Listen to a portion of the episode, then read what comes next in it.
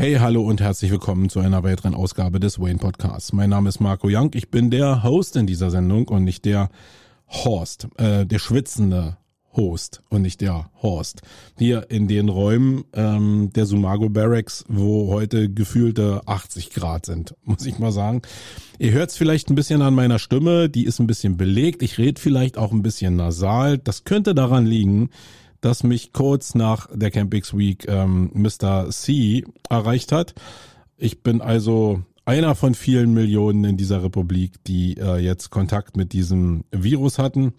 Und deswegen konnte ich in der letzten Woche auch den Podcast nicht aufnehmen, weil es mir da wirklich nicht so gut gegangen ist. Ähm, und ich, ehrlich gesagt, wusste ich auch nicht so richtig, wie ich damit umgehe. Macht man das jetzt öffentlich? Behält man das für sich? Keine Ahnung. Ich sag's jetzt einfach, weil ich glaube, dass das Teil des normalen Lebens ist. Wenn ich mich vorne hinstelle und euch erzähle, dass das Eigenverantwortung ist, dann ist es auch Eigenverantwortung, dass es mich jetzt selbst erwischt hat. Und ich muss sagen, ich hatte ähm, ja zehn Tage, wo ich jetzt positiv getestet war. Davon waren zwei, drei äh, ja wie eine schwere Erkältung. Ähm, die waren nicht so doll. Wer hat gerne eine Erkältung? Und danach zieht sich das so ein bisschen wie eine Kartoffelsuppe auf zwei. Ähm, man fühlt sich so ein bisschen noch nicht richtig ähm, kuriert, aber ähm, man ist auch nicht vollständig so, man fühlt sich auch nicht mega krank, aber trotzdem ist man noch positiv getestet. Und das hat jetzt irgendwie zehn Tage bei uns gedauert. Und jetzt sitze ich den ersten Tag wieder im Office bei gefühlten 80 Grad und denke mir, jetzt der richtige Zeitpunkt, einfach mal so ein Recap als aus Veranstaltersicht für die Campix Week 2000 22 zu machen, weil die Erinnerungen natürlich so ein bisschen verblassen und ein Teil von diesem Podcast ist immer auch Selbstreflexion. Also es geht schon darum, euch ein bisschen mit hinter die Kulissen zu nehmen, ein bisschen Verständnis für bestimmte Abläufe zu bekommen, ein bisschen äh, Verständnis dafür zu erzeugen, dass so ein Event eben doch nicht so ein leichtes Business ist. Ähm, ja, aber es geht eben auch um Selbstreflexion, damit ich möglichst viele Sachen in meinem Kopf ähm, zementieren kann, die wir dann beim nächsten Mal besser machen können. Und was das alles im Einzelnen ist, das verrate ich euch nach dem Jingle. Wait.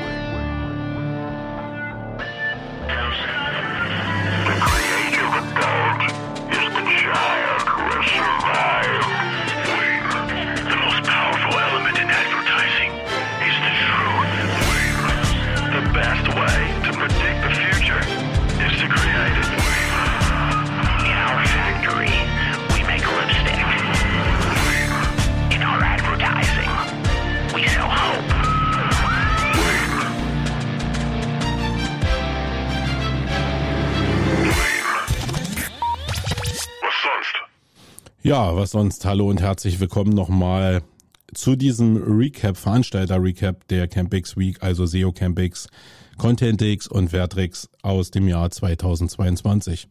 Das ist jetzt hier, wo ich den Podcast aufnehme. Ähm, heute ist der 19. gute elf Tage her. Und ich war zwar krank, habe aber trotzdem ja sehr wissbegierig eure, Re eure Recaps gelesen und ähm, alle Sachen, die ihr so in Social Media dazu gepostet habt.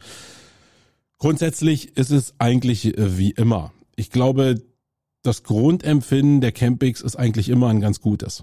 Ähm, alles, was da so besprochen wird, ist mehr oder weniger Klagen im Detail, Klagen auf hohem Niveau.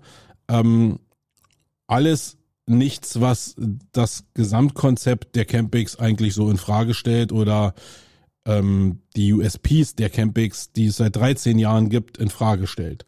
Und wenn ich die ganzen Sachen da so ein bisschen lese äh, oder auch intensiv lese, dann ist das natürlich eine Form von Fragilität und von Angreifbarkeit, die mir manchmal nicht so richtig geheuer ist. Ich mag diese Art zwar, offen zu kommunizieren, aber ich mag halt teilweise den Umgang, den, den sehr eindimensionalen Umgang mit bestimmten Themen einfach nicht. Und dennoch musste ich sagen, und das ist mir in diesem Jahr besonders aufgefallen, dass es eigentlich genau darum geht, dass ihr überhaupt die Möglichkeit habt, eure Meinung irgendwie zu dem Event abzuladen, ähm, in der Hoffnung, dass ihr den Event verbessern könnt, dass ihr ähm, ja mir ins Gewissen reden könnt, dass ich bestimmte Sachen ändere und wir einen sehr sehr freien Umgang mit dem Thema ermöglichen ich, ich glaube, wenn man darüber redet, dass dass überhaupt Marketing authentisch sein kann oder Events authentisch sein können, dann geht's genau über diesen Weg. Und ich glaube, ein Teil des Charmes über 13 Jahre, und da muss ja irgendwas sein, sonst würde sich so ein Event nicht über 13 Jahre halten, ist vielleicht genau dieser Umgang damit. Ähm, mir haben ein paar Leute reflektiert, dass man immer noch in jeder Faser merkt, dass ich dafür brenne, dass ich auch dafür, dass es merkbar ist, dass ich das Event nicht gegen Kapital eintausche, wie es da draußen ja welche machen, sondern dass ich natürlich darauf angewiesen bin, eine gewisse Wirtschaftlichkeit mit dem Event zu erzeugen, aber dass ich das nicht so überreize, dass der Charme und der Spirit dieser Veranstaltung darunter leidet. Und da bin ich am Ende des Tages relativ stolz drauf, damit authentisch umzugehen. Und bei allen Recaps, die ich so gelesen habe, kam das auch immer wieder raus. Und das weiß ich ja auch seit vielen Jahren, dass der Charme auf dem Event schon ein anderer ist, als es bei anderen Events der Fall ist. Und das ist natürlich ein Problem, weil wenn du alle USPs aufschreibst, die dieses Event ausmachen, dann ist es so, dass deine Konkurrenten da draußen genau dasselbe aufschreiben können und das liest sich eins zu eins. Und trotzdem werden die Teilnehmer auf diese meinetwegen beiden unterschiedlichen Events gehen und merken, dass beide eine andere Chemie haben.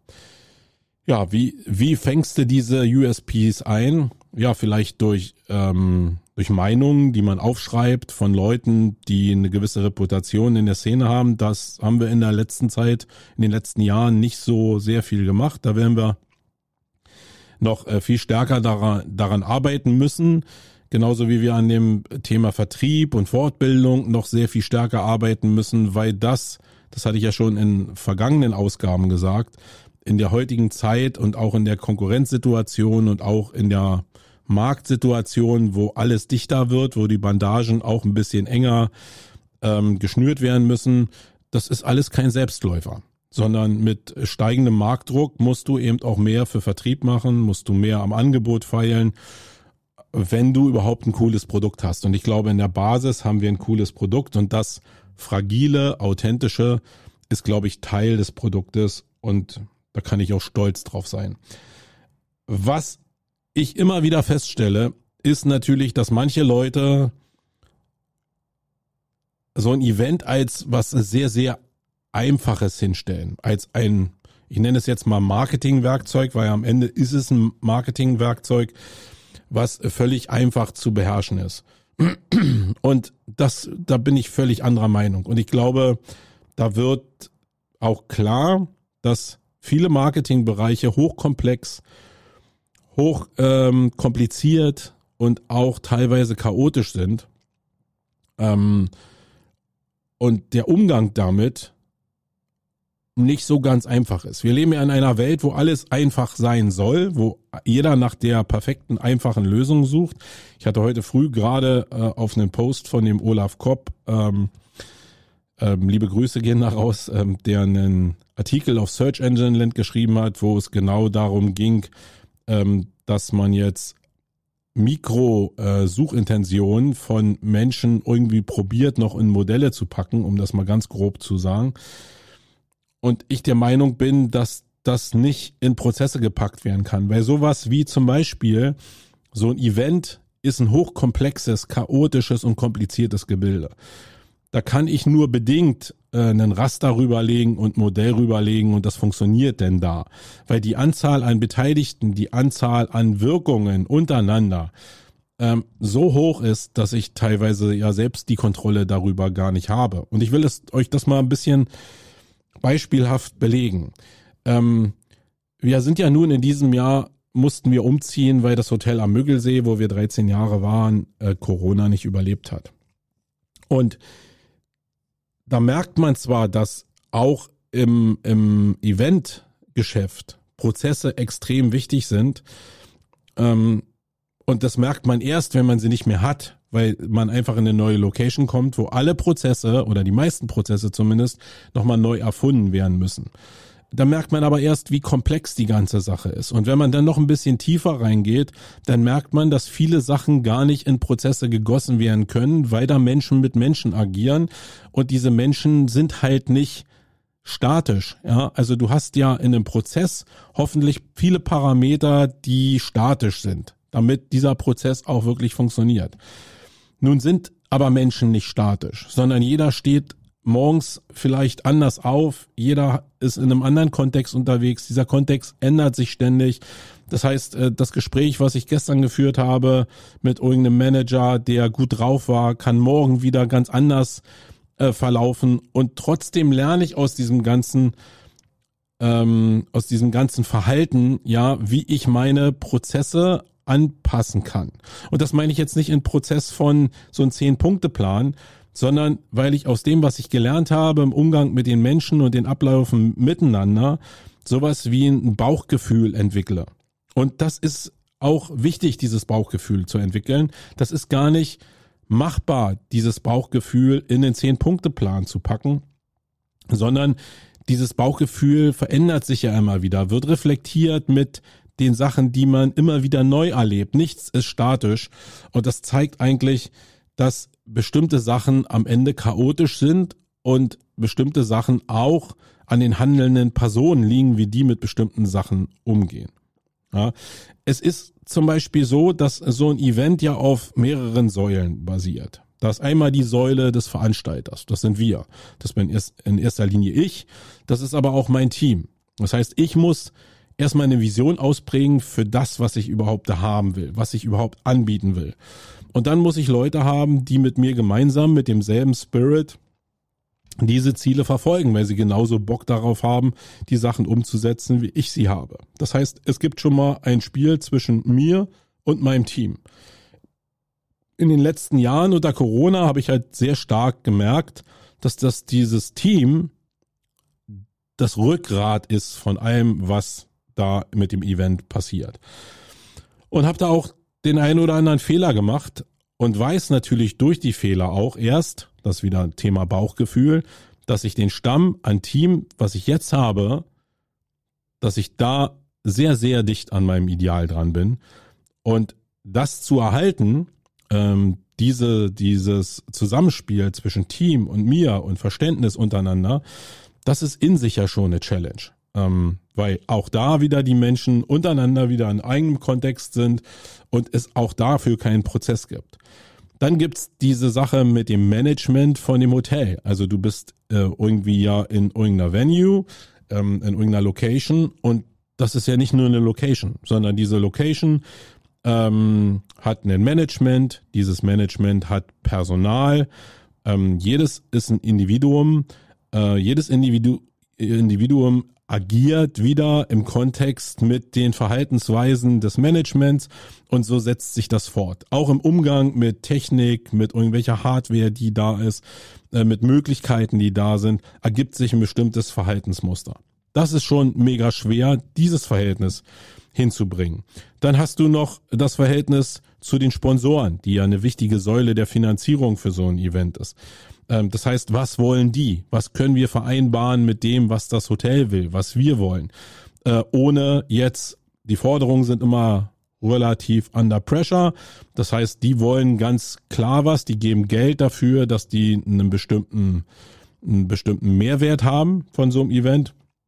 Und wir sind aber trotzdem an dem Punkt, wo wir sagen, ja, wir wollen zwar euer Geld, aber wir wollen auch nicht durch Maximalkommerzialisierung ähm, den Spirit von unserem Event verraten. Daraus entsteht schon wieder ein Spannungsbogen und ein Verständnis miteinander, wo man sich auch mal reiben muss, damit hinterher klar ist, wie bestimmte Sachen gehandhabt werden, die dann vielleicht in der Folge einfacher zu handeln sind. Dann gibt's den ganzen Bereich der Speaker. Ja, auch ein riesen Spannungsbogen. Es gibt sehr, sehr viele Konzepte. Es gibt ja sehr viele Konzepte, die darauf basieren, dass du meinetwegen zwei oder drei Tracks hast, wo ja bezahlte Speaker meinetwegen drin sind oder Speaker sind, die eine gewisse Klasse haben, die dann ja zumindest Kost und Logis irgendwie oder zumindest die ähm, die Anreise und die Unterkunft irgendwie beinhalten. Also es gibt da sehr sehr viele Konstrukte, die man gehen kann. Eins ist aber klar, egal welches Konstrukt das ist, es ist so, dass die meisten Speaker ähm, schon das weitermachen wollen. Ja, also die, viele Speaker sind darauf angewiesen, in Form der Akquise oder in Form der Reputation ähm, die Plätze auf Events irgendwie zu belegen. Da ist der Kampf sogar relativ hart. Ähm, da geht's ja, wie gesagt, bei manchen Events um Vertrieb, da geht's aber bei manchen Events eben auch einfach um Reputation. Nun ist es aber so, dass, dass es einige gibt, die sehr, sehr kritisch dann mit bestimmten Sachen umgehen. Äh, komischerweise, das war auch jetzt in, äh, bei diesem Event so, sind das Leute, die noch gar nicht in der Position sind, sich das äh, in Anführungsstrichen leisten zu können und die auch eine komische Art der Kommunikation haben.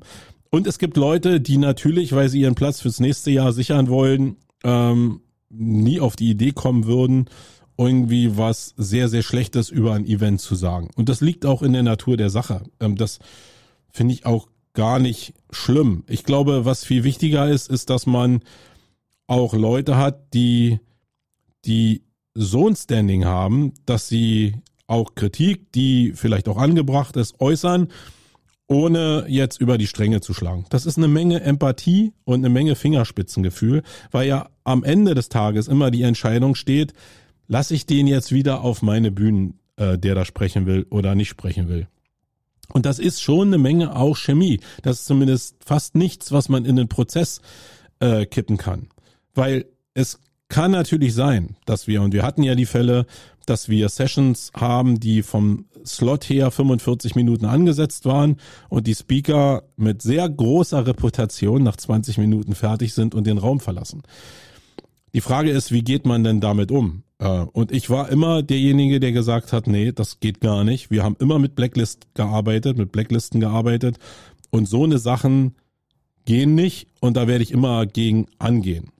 Natürlich ist es aber im Laufe der Zeit so, dass es nie Absolutismen gibt, sondern wenn die Leute sich dann noch mal bewerben und das passiert ja, weil sie manchmal selbst gar nicht so ein Empfinden dafür haben, sondern denken, das wäre normal, dann rede ich ganz offen mit den Leuten darüber und dann gibt's in der Regel eine zweite Chance. Also ich bin überhaupt nicht derjenige, der die Tür einfach zuwirft, sondern es gibt in der Regel eine zweite Chance und wenn die dann auch versemmelt wird, dann äh, glaube ich, ist Zeit eine Veränderung einzuleiten oder zumindest dann die Blacklist so zu verfestigen, dass da ähm, dass klar ist, dass bestimmte Leute dann nicht mehr ähm, im Rahmen dieses Spirits auf der auf den Campix Event sprechen werden. Ja, ähm, das ist natürlich der Teil und der größte Teil sind die Teilnehmer. Und diese Teilnehmer haben natürlich eine gewisse Erwartungshaltung. Ähm, die kommen zu so einem Event, weil sie in erster Linie was lernen wollen. Und da ist es auch eine Sache, wie gehe ich damit um, dass die was lernen wollen. Wollen die was lernen? Also gerade in der Akquise für das Event jetzt war sehr klar, dass in der Fortbildung der Agenturen und der Inhouse-Abteilung es ein großes Problem gibt, nämlich dass, dass keiner gezwungen wird, Fortbildung wahrzunehmen. Alle ähm, in verantwortlicher Position haben mir gesagt, dass es nicht am Budget liegt, dass es nicht am Fortbildungsbudget liegt, sondern dass den Leuten freigegeben gelassen wird, auf welches Event sie gehen. Ähm, sie müssten sich nur irgendwie melden und sich committen dafür, dass sie ähm, auf irgendein Event wollen.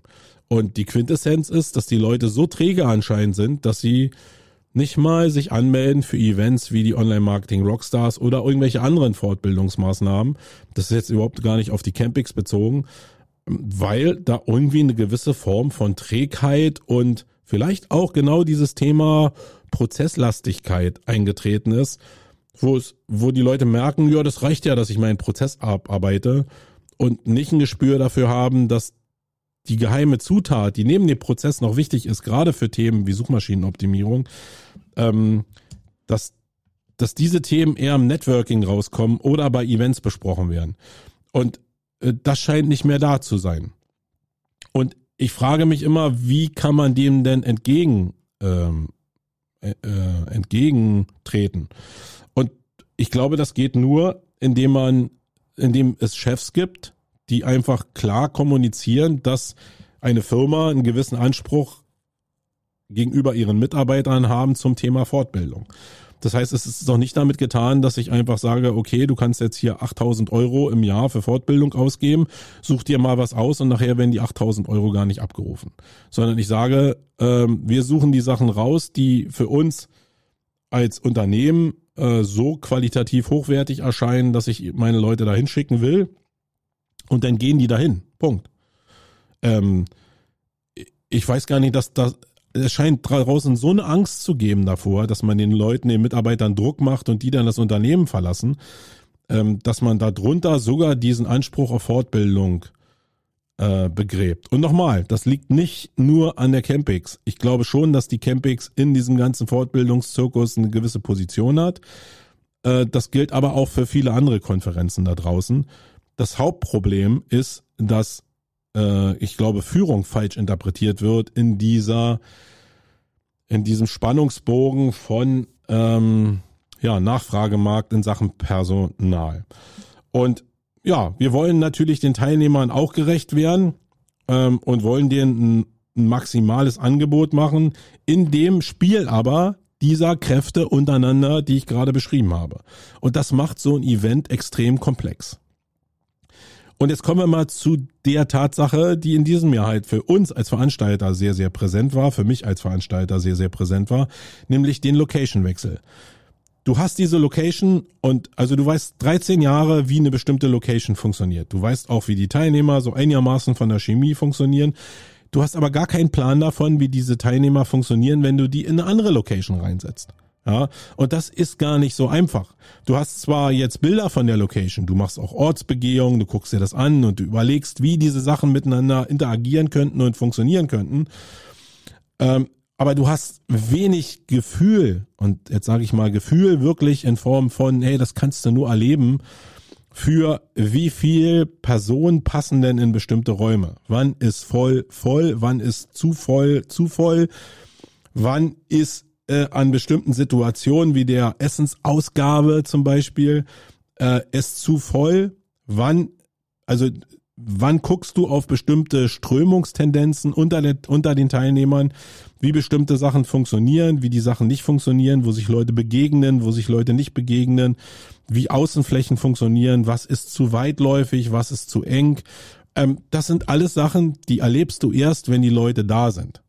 Weil du kannst ja eine Abi-Feier ähm, mal gemacht haben in so einem Hotel und du hast als Veranstalter Bilder dafür, dann hast du aber eine Zielgruppe, die halt äh, Abiturienten sind. Und die funktionieren nochmal ganz anders als Leute, die jetzt meinetwegen im Online-Marketing-Business oder die im Versicherungssektor oder whatever oder im Lebensmitteleinzelhandel äh, agieren. Das sind alles unterschiedliche Zielgruppen, die sich alle unterschiedlich verhalten. Und du siehst erst eigentlich auf dem Event, wie dieses Verhalten wirklich ähm, abläuft. Und daraus entsteht wieder mal ein Bauchgefühl. Ähm, da kannst du dir jetzt aufschreiben, okay, bestimmte Sachen haben so und so funktioniert.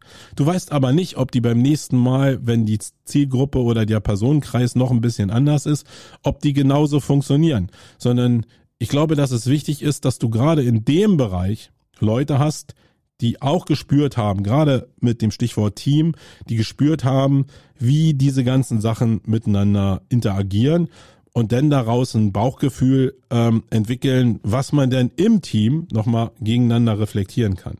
Was aber nicht passieren wird, zumindest nicht unter dem, was ich hier baue, ist, dass wir daraus Prozesse machen und denken, ja, der Prozess passt jetzt genau dafür. Also, das heißt jetzt nicht, dass wenn ich jetzt zum Beispiel den Hähnchengrillwagen ordere, dass ich nicht eine Telefonnummer habe, um da anzurufen und dann mit dem darüber zu reden, ob dann äh, er an einem bestimmten äh, Tag frei hat äh, oder der die Möglichkeit hat, mit seinem Grillwagen zu kommen und dass ich bestimmte Sachen abfrage, die eben vielleicht in diesem Jahr äh, wichtig waren oder im nächsten Jahr wichtig wären könnten. Weil das verändert sich ja auch ständig. Also das Personal äh, auf dem äh, auf dem Hähnchenbräter ist ein anderes.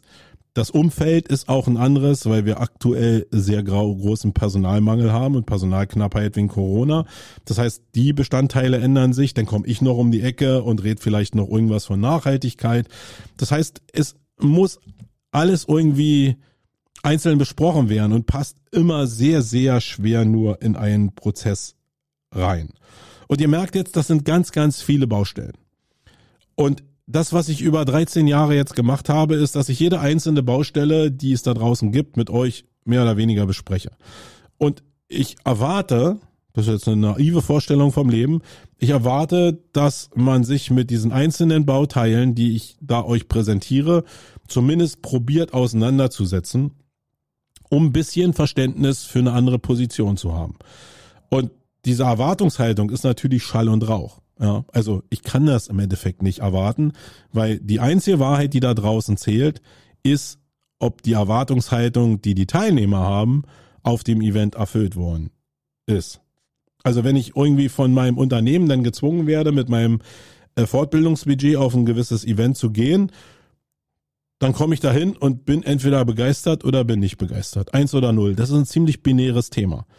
Ähm, und also sagen wir mal so, für 80 Prozent der Leute.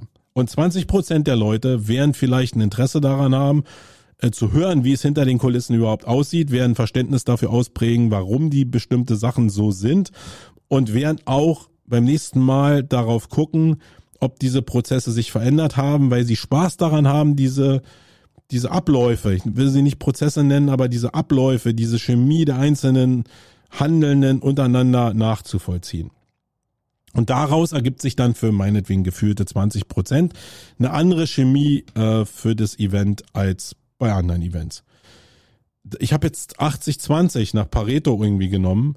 Ähm, ich glaube, der Anteil ist aber eigentlich andersrum. Ich glaube, dass 80 Prozent der Leute, wenn sie denn die Insights von mir haben, auch Lust darauf haben zu verstehen, wie diese ganzen Sachen funktionieren. Weil, und jetzt kommen wir zu der eigentlichen zu dem Highlight und zu dem, was eigentlich daran wichtig ist. Wenn du diese Abläufe mal verstanden hast und die zumindest für dich reflektierst, dann weißt du, dass es auf der Veranstalterseite niemals, niemals in real sowas wie eine Perfektion geben wird.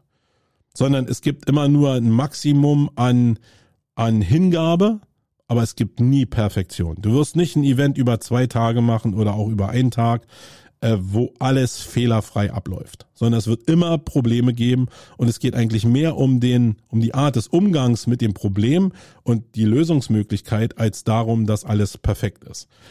Vielleicht ist die große Gabe dann dem Teilnehmer mit zu äh, oder dem Teilnehmer das Gefühl zu geben, dass eigentlich alles äh, im Lot war, obwohl man ja selbst weiß, dass es nicht so im Lot war in bestimmten Bereichen. So, jetzt habe ich eine Menge ausgeholt zu dem, äh, was so die Chemie von Events ist. Und ich glaube, ihr habt vielleicht verstanden, dass das alles hochkomplex ist und nicht so einfach ist und schon gar nicht in Prozesse gegossen werden kann, weil dann ist es am Ende wieder ein Einheitsbrei und das, was ich persönlich will, ist halt kein Einheitsbrei, sondern das hat so ein bisschen was von Selbstverwirklichung. Ich will ein bisschen auch äh, ein Event erstellen, was nicht standardisiert monetarisiert, sondern was intellektuell mich anspricht, fordert, aber was die Leute draußen eben auch als als anders wahrnehmen, ja, ähm, weil ich glaube, dass diese Welt von, ich glaube, ich glaube, dass diese Welt von Eintönigkeit und Gleichklang, dass die noch maximal zunehmen wird und äh, daraus ergibt sich in meiner Logik zumindest dass ich denke, dass ja so individualisierte, auf Persönlichkeit basierenden Einzelperspektiven geformten Events, dass die eine größere Chance haben, vielleicht in diesem ganzen Zirkus zu bestehen. So, dann kommen wir mal zu den Banalitäten. Wir haben ja die Location gewechselt. Und ähm, jetzt seid ihr da angereist und der eine oder andere fand das super, weil er mit dem Auto gekommen ist und eine direkte Autobahnanbindung hatte. Ähm, der eine oder andere kam mit dem Flugzeug, hat auch sich in die Taxe gesetzt und hat dann für 40 oder 60 Euro den Trip zu diesem Hotel gemacht.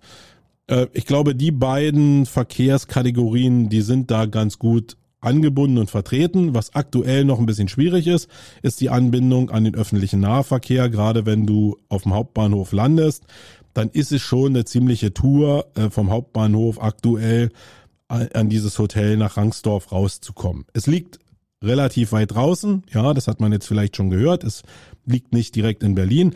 Und da sind wir jetzt das erste Mal wieder bei dem Thema, ja, ich kann es einfach machen oder ich kann es auch sein lassen. Was von Anfang an das System der Campings war, ist, dass ich vermeiden wollte, den Event innerhalb der Stadt zu machen. Weil meine Erfahrung über sehr, sehr viele Jahre ist, dass wenn du ein Event in der Stadt machst, sich die Leute einfach abends verflüchtigen und diesen Moment des Zusammenkommens, des Get-togethers, des Networkings einfach der verpufft, weil jeder jetzt irgendwie mit seinem Klüngel in, zum nächsten äh, Griechen geht oder zum nächsten Steakhouse geht, um da sich nochmal zusammenzuklüngeln.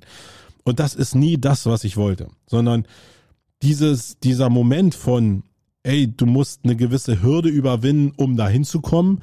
Dann hast du aber so einen, so einen geschützten Raum, wo du dich mit den Leuten unterhalten kannst und gerade durch dieses, hey, wir sind da abseits, so dieses Gefühl von Klassenfahrt entstehen kann. Das hat sich eigentlich seit, also seit Beginn der Campings durchgesetzt.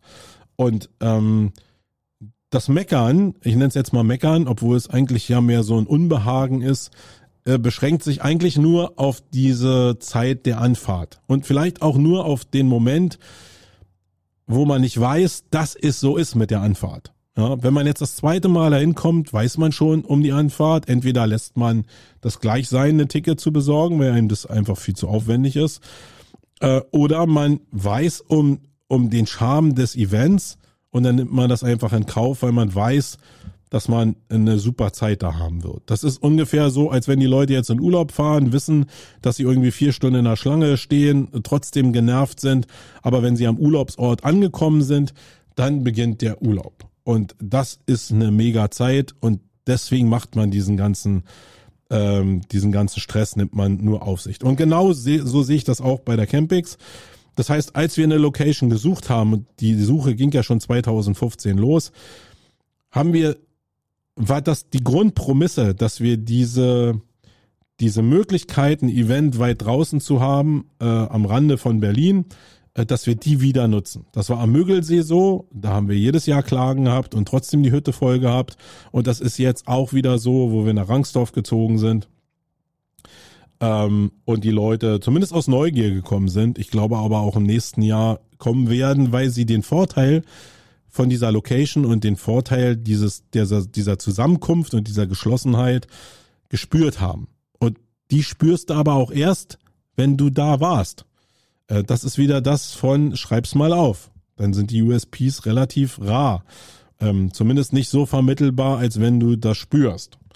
Und ähm, das ist uns mit der Location gut gelungen. Dass manche Sachen verbesserbar sind und wir jetzt die Anbindung, wie gesagt, mit öffentlichen Verkehrsmitteln daraus noch nicht so richtig haben, liegt einfach daran, dass aktuell die Dresdner Bahn gebaut wird und ähm, es gar keine Schienen daraus mehr gibt, weil die einfach saniert werden, die Brücken neu gebaut werden. Äh, und wir aber die Promisse haben oder das Glück haben, dass wir Rolls-Royce als äh, Turbinenwerk gleich neben dem Hotel haben oder relativ nah zum Hotel haben. Und die haben ein sehr hohes Interesse, dass die Hunderten von Mitarbeitern, die da arbeiten, an das öffentliche Verkehrsnetz wieder angebunden werden. Das heißt, da ist der Druck entsprechend groß. Und so haben wir zumindest über die Jahre die Promisse, dass äh, öffentliche Verkehrsmittel auch angebunden werden. Wir hatten in diesem Jahr auch äh, schon den Gedanken äh, zu shutteln. Das ist aber auch wieder eine Sache äh, wenn Leute mir einfach sagen, hey, ihr könnt ja shutteln, dann ist das halt auch nicht so eine Welt, die so einfach ist. Nichts, ich muss noch mal sagen, nichts auf dieser Welt ist einfach so einfach, sondern Shutteln ist immer ein Problem. Du musst genau wissen, wo die Leute eigentlich sind, um sie zu shutteln. Ähm, wenn wir also nicht wissen, wo die Leute speziell abseits ähm, des Konferenzhotels, in welchen Hotels sie untergekommen sind, in welchen Mengen, dann ist es auch schwer, zu shutteln. Dann kannst du nochmal ähm, aufrufen, du kannst Mailings schreiben, dann kriegst du vielleicht einen kleinen Überblick, du kriegst aber keinen richtigen Überblick, weil die Leute erst ungefähr eine Woche vor dem Event eine richtige Identifikation mit dem Event haben. Und eine Woche vorher kannst du aber nicht den Shuttle organisieren, weil das ist schwierig mit dem Busunternehmen meinetwegen das hinzubekommen. Also müsstest du die Sachen vielleicht im Vorfeld abfragen, äh, sehr aufwendig abfragen und das trifft dann natürlich auf die Wahrheit, wie Menschen so sind. Wir könnten jetzt natürlich einen Shuttle einrichten, der die Leute mit dem Bus, meinetwegen vom Hauptbahnhof, nach Rangsdorf fährt. Das ist für die Leute dann ein bisschen stressfreier, das ist auch weniger kostenintensiv. Das ist aber die Tatsache, die wir gelernt haben und wir haben ja schon mal drei Jahre geschattelt im Hotel am Müggelsee. Tatsache ist, dass du diesen Bus dahin fahren lässt und dann steht da keiner. Obwohl sich 20, 30, 40 Leute angemeldet haben, haben sich diese 30, 40 Leute eben am Bahnhof verabredet. Ach komm, lass uns doch mal in eine Taxe steigen. Wir sind doch vier Leute. 80 Euro, jeder 20 Euro, kommt doch gut hin, dann fahren wir doch mit der Taxe. Ja. Ähm, und dann steht der Bus da halt leer. Und ähm, das ist halt total doof, weil du einen riesen Kosten- und Planungsapparat hast für irgendwas, was überhaupt nicht praktikabel ist und umsetzbar ist.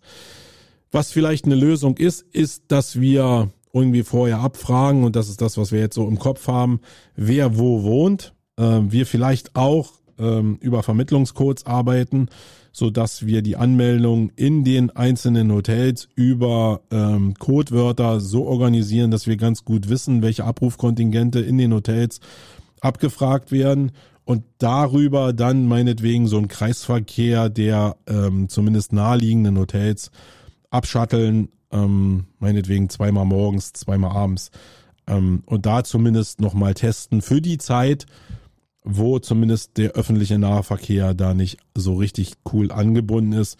Das ist eine Sache, die äh, wir so aktuell im Kopf haben, was auch, glaube ich, ähm, ja, Sinn machen kann, um da ein bisschen den Schmerz äh, in den Griff zu bekommen. Dann war die zweite Sache, die wir unbedingt bei der Location haben wollten, ist äh, die Außenfläche. Das hat natürlich ein bisschen was mit Corona zu tun. Also, nee, sagen wir mal so. Also, diese Location hatte, also den, den ersten Skill, den die haben musste, war, dass sie relativ weit draußen ist, so dass die Leute nicht abhauen können. Der zweite Skill war eigentlich, dass wir Hotel und Event Location getrennt, aber dicht beieinander haben wollten. Das haben wir perfekt im Hotel Van der Falk in Rangsdorf. Wir haben ein großes Kongresszentrum und wir haben ein großes Hotel mit 100 Betten mehr, also 270 Betten und ein ähm, Konferenzbereich, der so ja maximal mit 800 bis vielleicht 1000, 1200 Leuten umgehen kann. Und wir haben einen großen Außenbereich. Der Außenbereich, den hatten wir am Hotel am Müggelsee zwangsläufig eigentlich immer, dass wir den, äh, den, den See da vor der Tür hatten und das so ein bisschen eine Idylle geschaffen hat. Das hat aber auch immer eine sehr, sehr entspannende Wirkung und diese Klassenfahrtcharakter des Events wieder gespiegelt. Und wir wollten ja sowas wie ein bisschen Ansatz von Festival machen, die Leute rausbringen. Ähm, erstmal, weil es so den Ausgleich schafft zu dem, was die ganze Zeit in den Räumen passiert und weil außen natürlich unter Corona geiler ist als in den Räumen.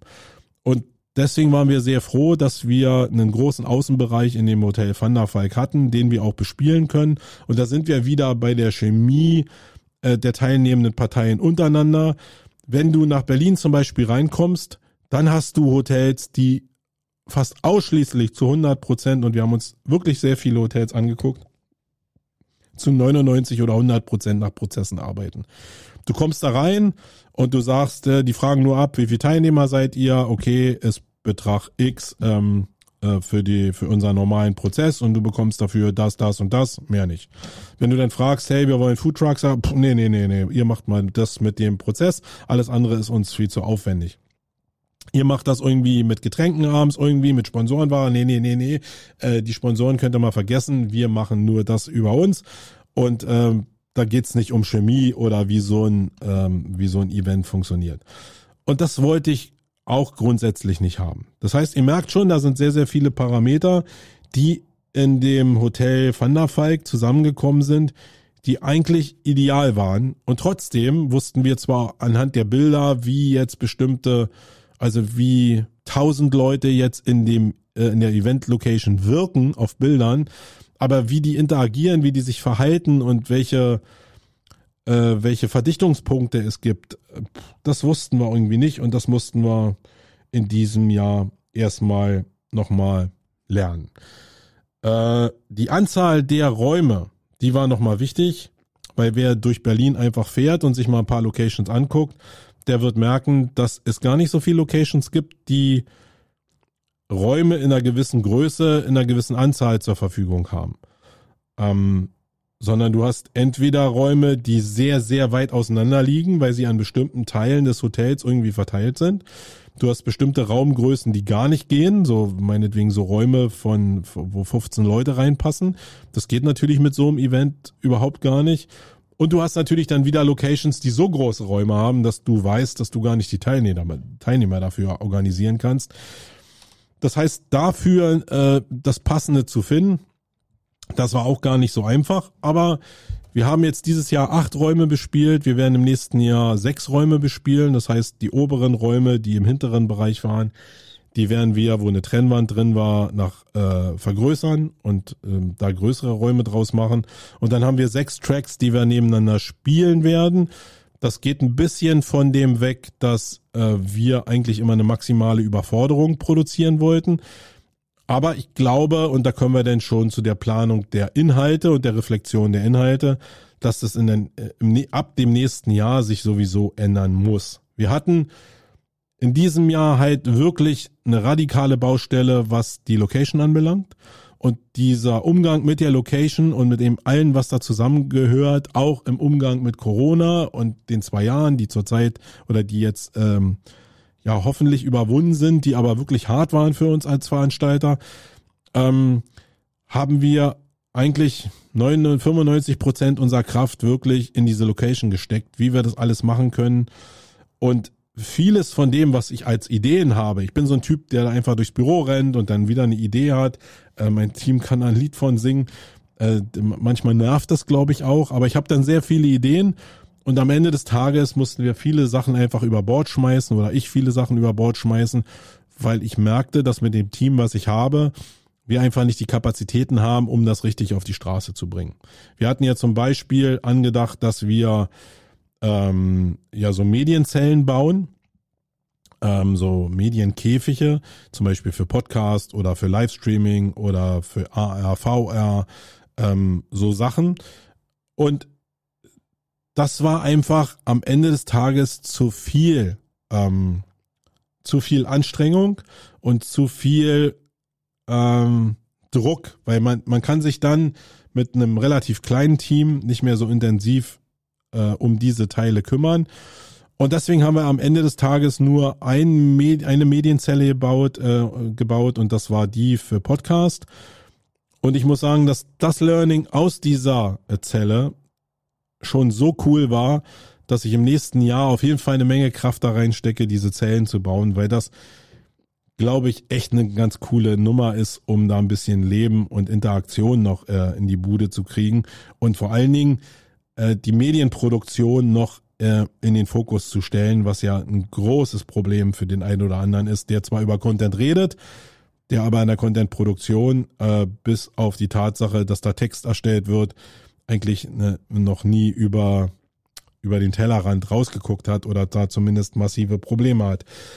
Also am Ende des Tages habe ich sehr, sehr viele Ideen, die ich schon mal aufgeschrieben hatte, die dem ja einfach der Überforderung zum Opfer gefallen sind, die aber im nächsten Jahr, und da freue ich mich wirklich riesig drauf, einfach wieder aus der Schublade geholt werden können und ähm, ja, angegangen werden können. Ja, ähm, Flächenspielraum Corona will ich nicht weiter drauf eingehen. Ähm, die Week will ich noch mal kurz besprechen. Da habe ich auf den Fluren der Campings natürlich mich mit vielen von euch unterhalten und ähm, es gibt so einen harten Kern von Leuten, die wissen darum, welche Macht so eine Woche als wirkliches äh, als wirkliche Klassenfahrt, welche Wirkung das haben kann und was das für eine für eine kommunikative Macht haben kann. Aber wir haben das jetzt das zweite Mal gemacht, äh, mehr oder weniger, zweieinhalb Male äh, haben wir es veranstaltet und ich muss sagen, der Aufwand auf Veranstalterseite ist äh, bestialisch, muss ich wirklich sagen. Es ist unheimlich schwer, ähm, fünf Tage wirklich zu bespielen. Und es ist auch so, dass ich natürlich in diesem ganzen Zirkus an Personal, an Leuten, die teilnehmen könnten an so einer, an so einem Format wie der Campings Week, es einfach viel zu viele gibt, äh, viel zu wenige gibt, die auf den Zug aufspringen würden und sagen würden, okay, ich mache jetzt hier mal eine Woche frei, um zu networken, um mich vorzubilden, mich mit Leuten auszutauschen. 90 Prozent aller Tickets werden über Firmen verkauft und einem Chef wirst du nicht beibringen können, dass äh, er seine Mitarbeiter jetzt für fünf Tage freistellt, damit die da auf irgendeinem Event sind. Das funktioniert erstmal grundsätzlich, glaube ich, fast gar nicht. Und selbst der Anteil an Chefs, die verstehen, dass da ein Hebel drin ist, die können sich das aktuell nicht leisten, ihre Leute freizugeben, weil der Personaldruck und der Druck durch Corona halt in den Unternehmen so groß ist, dass fünf Tage einfach too much sind. Und mit den Leuten, die sich dazu committen, äh, das sind ja meistens so Solopreneure und so, ähm, kriegst du das nicht auf ein wirtschaftliches Maß hin, dass das sauber funktioniert. Jetzt könnte man sich sagen, okay, man macht diese Week vielleicht nochmal einzeln, nicht im Rahmen von so einem Event, sondern weist die wirklich als Week aus. Dann ähm, hab, fehlt mir aber die Fantasie, äh, jetzt für die Leute auch Inhalte bereitzustellen, die so intensiv sind, dass die denselben Effekt haben wie bei diesem ähm, bei diesem Festival-Konferenzansatz. Äh, ähm, ich glaube, da würde die Anzahl der Teilnehmer auch nochmal radikal äh, runtergefahren werden. Ja, und manche Sachen in dem Hotel waren natürlich auch sehr cool, weil die einfach da waren wie zum Beispiel ähm, das RC Autorennen, äh, das war ja, das war ja einfach da. Das ist ein Verein, der sich mal gegründet hat. Der ähm, der Chef von früher in dem Hotel Van der Falk war ein begeisterter RC-Fahrer und der hat mit einem örtlichen, mit ein paar Nerds zusammen halt diesen Parcours da gebaut und da ist ein kleiner Verein mit 40 Leuten daraus entstanden, die eben so eine Sachen für Events anbieten und ich muss sagen, das war eines der Highlights, die wir überhaupt hatten. Also ich habe wenige Bereiche gehabt, wo ich in so glückliche und freudestrahlende Augen geguckt habe, äh, wie in dem Bereich dieser RC-Rennwagen-Geschichte. Äh, das hat den Leuten Spaß gemacht, glaube ich. Mir hat es jetzt nicht so viel Spaß gemacht, weil ich mit diesem ähm, das Auto kommt auf mich zu und rechts und links sind vertauscht, nicht so richtig klarkomme. Ähm, ich werde da ein bisschen aggressiv, aber so grundsätzlich finde ich es eben schon toll zu gucken, ähm, dass die Leute sich da amüsieren und Spaß haben. Das macht mich dann auch schon wieder glücklich. Okay, ich guck mal auf meinen Zettel hier noch drauf. Ähm, Sessionplanung habe ich gesehen noch als Thema in einigen Recaps, dass eben ja die großen Sprecher teilweise in zu kleinen Räumen waren, äh, dass die Supersprecher teilweise ähm, durch diese äh, Anzahl an Tracks teilweise relativ schlecht besucht waren. Und ja, das ist mir auch aufgefallen. Ähm, ich weiß nur noch nicht so richtig, wie ich da rauskomme. Mir ist eins klar, wenn so eine Leute wie Julius äh, Vandala oder ähm, auch einen Volker Gassner ähm, reden, das sind schon das sind schon Sessions, die sind besonders. Und die jetzt in der Konkurrenz von acht anderen Tracks oder äh, überhaupt acht anderen Tracks stattfinden zu lassen, das fühlt sich fragil an, sagen wir mal so. Ähm, ich glaube zwar an diese Freiheit der Menschen, dass sie selbst entscheiden können, wo sie hingehen, aber ich glaube, dass ich auch eine Führungsaufgabe habe. Ähm, und wenn ich selbst davon überzeugt bin, dass Julius van der Laar halt einfach eine coole Socke ist und jeder in den Genuss kommen sollte, seine Session zu hören, dann muss ich halt da den Ablauf und die Sessions verdichten. Dann findet halt vielleicht zwischendurch einfach nochmal eine Keynote statt, wo alle nochmal zusammenkommen und wir die Räume umbauen müssen, um das hinzubekommen. Ähm, Andererseits ist es so, dass natürlich im Vorfeld mich ein paar Leute fragen, hey, du weißt doch, meine Session ist immer relativ gut besucht, gib mir doch irgendwie einen größeren Raum.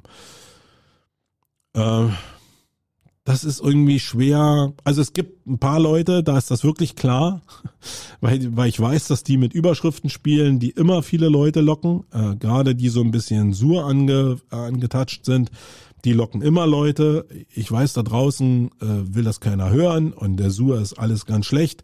Aber wenn in der Überschrift äh, die Logik von Sur verwendet wird, dann sind die Räume voll. Und auf sowas kann ich mich so ein bisschen einlassen. Ich kann mich auch ein bisschen darauf einlassen, dass äh, in einer App bestimmte Herzchen vergeben werden und, und das Programm zusammengestellt wird, um dann eine Auslastung hinzubekommen.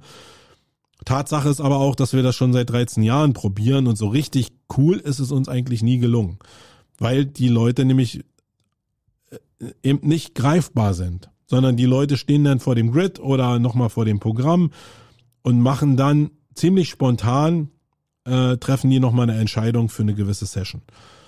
Und das kannst du nur bedingt auflösen, indem du im Vorfeld schon die Räume entsprechend vergibst. Ja, wie gesagt, bei US Vandala oder so. Da geht's dann darum, dass man verdichtet, dann hat man ja wieder Kontrolle darüber. Aber im Kern ist es so, dass wenn die Leute jetzt den Julius nicht kennen oder nicht verstehen, was jetzt Kampagnenplanung mit Content Marketing zu tun hat, dann werden sie nicht in diese Session reingehen. Und ähm, dann sind andere Sessions vielleicht, die dann aber einen reißerischen Titel hatten, voller. Ähm, und das wird dann dem auch nicht so richtig gerecht. Ich weiß ehrlich gesagt nicht so richtig, wie man das handeln kann. Wir werden das im nächsten Jahr verdichten. Wie gesagt, in der Form, dass wir nur noch sechs Tracks machen. Wir werden es auch verdichten, indem wir wenigstens zwei Keynotes machen, nämlich am Donnerstag und am Freitag jeweils eine zum Thema SEO und eine zum Thema Content Marketing. Vielleicht, wenn wir entsprechende Speaker äh, ordern können, dann werden wir vielleicht auch nochmal dazwischen verdichten. Wir werden auch die Pausen äh, um zehn Minuten verkürzen, so dass wir eine Session mehr reinkriegen. Das ist zumindest jetzt die Planung. Das ist ein Rohling. Ihr könnt gerne mal reflektieren, wie das bei euch jetzt aufschlägt wir werden diese Form der Überlastung und äh, dass man sich eine Session, dass man sich entscheiden muss, die werden wir nicht rausnehmen. Ich glaube auch, dass dieser Moment der Entscheidung sehr, sehr wichtig ist. Wir werden den aber ein bisschen entspannen, indem wir die Freiheiten, die wir jetzt durch das Kennenlernen der Location und der Abläufe so ein bisschen erlangt haben, dass wir das nutzen werden, um im nächsten Jahr alle Sessions aufzuzeichnen, also alle, für die wir zumindest die Freigabe bekommen und am Ende des Tages wird es nur dann wohl Leute geben, die sprechen, die uns auch diese Freigabe geben. Und ihr dann gegen einen gewissen Obolus die Möglichkeit habt, äh, als Teilnehmer gegen den Obolus, der so bei 99 Euro liegen wird, äh, diese Sessions nochmal äh, euch nachträglich anzugucken, wenn ihr da ein Interesse daran habt. Und wir werden auch ein, ein hybrides Format daraus machen. Das heißt, wir werden auf jeden Fall einen Livestream dazu produzieren mit der Möglichkeit, auch die Aufzeichnung zu bekommen für alle Leute, die jetzt nicht anreisen wollen, sondern die zu Hause bleiben wollen. Das ist aber auch eine Sache, die machst du nicht aus dem Druck raus, sondern die machst du aus der Ruhe raus, weil du jetzt Sicherheit mit der Location hast. Und das sind Sachen, die ich auf jeden Fall angehen will und die ich ähm, umsetzen will, um diesen, ja, diese wirkliche Lücke zu schließen von Angebot und Nachfrage ich glaube, das ist schon ganz cool. Wo ich noch nicht so richtig weiß, wie ich damit umgehe, ist dieser Ansatz der Pooled Forst Runden. Das haben ja viele Leute gar nicht mitgekriegt. Die haben gedacht, wir treffen uns da im Pool und machen da irgendwie eine Wasserschlacht. Im Kern sind die Pooled Forst Runden aber Reflexionsrunden, die einfach nochmal äh, ein paar Willige zusammenbringt, damit die den Tag reflektieren und jetzt jeder einfach die drei oder fünf besten Sachen, die er gehört hat, nochmal thematisiert erstmal für sich, um sie zu fokussieren. Also die, man schreibt ja immer in einem Blog mit eigentlich, wenn man so von der Firma kommt und das nicht anders gelernt hat. Äh, und dann ist irgendwie so ein Heft voll mit zehn beschriebenen Seiten. Und wenn man dann aus diesen zehn beschriebenen Seiten nochmal drei oder fünf Sachen sich raus äh, destillieren muss und die dann anderen auch noch mitteilen muss, dann hat das schon eine sehr, sehr verstärkende Wirkung. Und das hat natürlich den Vorteil, dass wenn ich 15 Leute in so einer Gruppe drin habe, habe ich erstens meine Reflexion und ich habe nochmal 14 andere Reflexionen zu den Themen dazu oder krieg vielleicht auch noch Bruchstücke aus Sessions mit, die ich, wo ich mich dagegen entschieden habe oder wo ich nicht reingekommen bin. Und man kann bestimmte Perspektiven noch miteinander diskutieren. Das sind so Runden, die jetzt immer so anderthalb, zwei Stunden gedauert haben und die haben einen gewissen Mehrwert. Ähm, aber wie wir die auf die Straße bringen, das weiß ich ehrlich gesagt noch nicht. Ähm, ja, da könnt ihr mir einfach vielleicht mal reflektieren, ob sowas überhaupt einen Wert für euch hat. Ähm, äh, also ihr könnt mir das ja nur reflektieren, wenn ihr da drin wart. Sonst ist ja die Reflexion einfach für mich. Die meisten wissen gar nicht, was das überhaupt ist. Also liegt es ja an mir, erstmal das Produkt zu definieren äh, zu, und das Produkt dann so zu erklären, dass ihr eine Entscheidung treffen könnt. Im, im Kern geht's eigentlich nur darum. Ähm, Bewertung war nochmal ein Thema. Mich haben viele darauf angesprochen, warum wir denn die Speaker nicht bewerten. Äh, das hatte ich vorhin so ein bisschen angerissen schon. Ich glaube, dass das mega schwierig ist. Ich bin sehr stolz darauf, dass wir da so ein Klassenfahrt-Feeling hinbekommen, dass es eigentlich auch eine ganz gute Community gibt, die miteinander ganz gut umgeht und miteinander sich versteht. Aber ich bin jetzt auch nicht völlig bekloppt und denke, wir sind alle jetzt hier 600 Best Friends, sondern na klar gibt's da eine Konkurrenzsituation untereinander. Und die Speaker, die sich bewerben oder die wir auswählen, die sind in Unternehmen tätig. Entweder als Chefs oder als leitende Mitarbeiter. Und die stehen in Konkurrenz zu anderen Unternehmen, die natürlich auch da sind. Das heißt, es gibt ja ein Basisinteresse dafür, den, äh, den Konkurrenten oder andere äh, jetzt nicht so geil zu bewerten und dafür zu sorgen, dass man durch abgeben, abgegebene Stimmen seinen eigenen Speaker, der aus dem eigenen Unternehmen kommt, nach oben votet. Ähm, und es gibt noch die Perspektive von Newbies oder Leuten, die noch nie gesprochen haben oder die noch unsicher sind oder die meinetwegen jetzt auch nicht diese extrovertierten Menschen sind, die aber eher so Datennerds sind, die super Daten haben und die eigentlich einen super Vortrag gemacht haben, die aber jetzt nicht so mega stark in der Präsentation sind. Und da finde ich es einfach auch unfair, dass Leute denn da drin sitzen und vielleicht nach zehn Minuten rausgehen, weil die Leute eine, eine binäre Art haben äh, zu kommunizieren, die Inhalte aber relativ cool waren. Und damit kann ich ja wirklich, wenn ich jetzt wirklich ehrlich auf die Straße gehe und sage, hey, hier haben auch Leute, äh, Trainees und junge Leute die Möglichkeit, auf der Campix eine Session zu machen und die Chefs teilweise auch hingehen und in ihren Unternehmen darauf hinweisen, dass die die Möglichkeit haben, dann kann ich auf der anderen Weise, auf der anderen Seite ja nicht dafür sorgen, dass die Leute so dem Freiwild der der, der Vernichtung ausgesetzt sind. Ja, ähm, ich glaube, dass das relativ schwierig ist und ähm, da will ich eigentlich nicht so richtig ran. Ich habe das bei anderen Events gesehen, die mit diesen äh, Bewertungsmustern arbeiten. Hab auch selbst schon gesprochen auf so ein Events und bin hinterher bewertet worden. Ich finde das alles relativ subjektiv und unfair. Ähm, ich habe gar keine Kontrolle darüber, wer da drin sitzt und wer mich selbst wie reflektiert, wer mit meinen Aussagen den Kontext hat, um damit überhaupt umgehen zu können. Das ist alles mega schwierig. Und äh, wenn ich denn irgendwie eine 2 kriege äh, für meinen Vortrag und alle anderen äh, kriegen jetzt eine 1,5 und ich darf jetzt mit der 2 auf einem Event nicht mehr sprechen, dann macht es gar keinen Sinn, finde ich. Das macht ähm, nicht mal Sinn für Leute, die meinetwegen eine 4 oder eine 5 gekriegt haben. Ich will euch mal ein Beispiel nennen dafür. Ich war irgendwann mal beim, AD, äh, beim ADC Club äh, bei der Konferenz. Äh, Habe ich, glaube ich, schon mal erzählt hier in diesem Podcast. Und da war jemand, ein 85-jähriger, alter Mann, und ich saß sehr äh, eingeengt im Publikum. Das heißt, äh, rechts und links saßen 15 Leute und das war schon eine gewisse Hürde, jetzt während des Vortrages aufzustehen und den Raum zu verlassen, weil das auf jeden Fall für Aufmerksamkeit gesorgt hätte. Also bin ich sitzen geblieben und habe mir diesen Vortrag mehr oder weniger gezwungenermaßen angehört. Der 85-Jährige hat irgendwie eine Viertelstunde irgendwie was übers Dritte Reich erzählt und irgendwie ganz komische Bilder gezeigt. Und ich dachte, ne, pff, das wurde jetzt eine Dreiviertelstunde, die richtig hart ist. Und nach einer, nach irgendwie dieser gefühlten Viertelstunde hat er ein paar Slides gezeigt, wo sich herausstellte, dass er einer der größten Stadienbauer dieser Welt war und ist, weil er lebt ja zu dem Zeitpunkt noch, hat dann ähm, die neue Planung für das Stadion von, ich glaube, Real Madrid vorgestellt und hat auf Basis geschichtlichen Ablaufes erläutert, welche Funktion so ein Stadion hat, um gesellschaftlichen Druck abzulassen. Nämlich wie diese Stadien aufgebaut sind, wo die Mittelschicht, die Unterschicht, die gehobene Schicht und die Elite meinetwegen sitzt und welche Trigger in so einem Stadion eigentlich bedient werden, um ja das Überdruckventil der Bevölkerung ähm, in irgendeiner Form abzuleiten. Und das ist hochpsychologisch gewesen und mega, mega interessant. Am Ende des Tages ähm, habe ich nach einer Dreiviertelstunde mehr oder weniger den besten Vortrag besucht, den ich in meinem Leben gehört habe.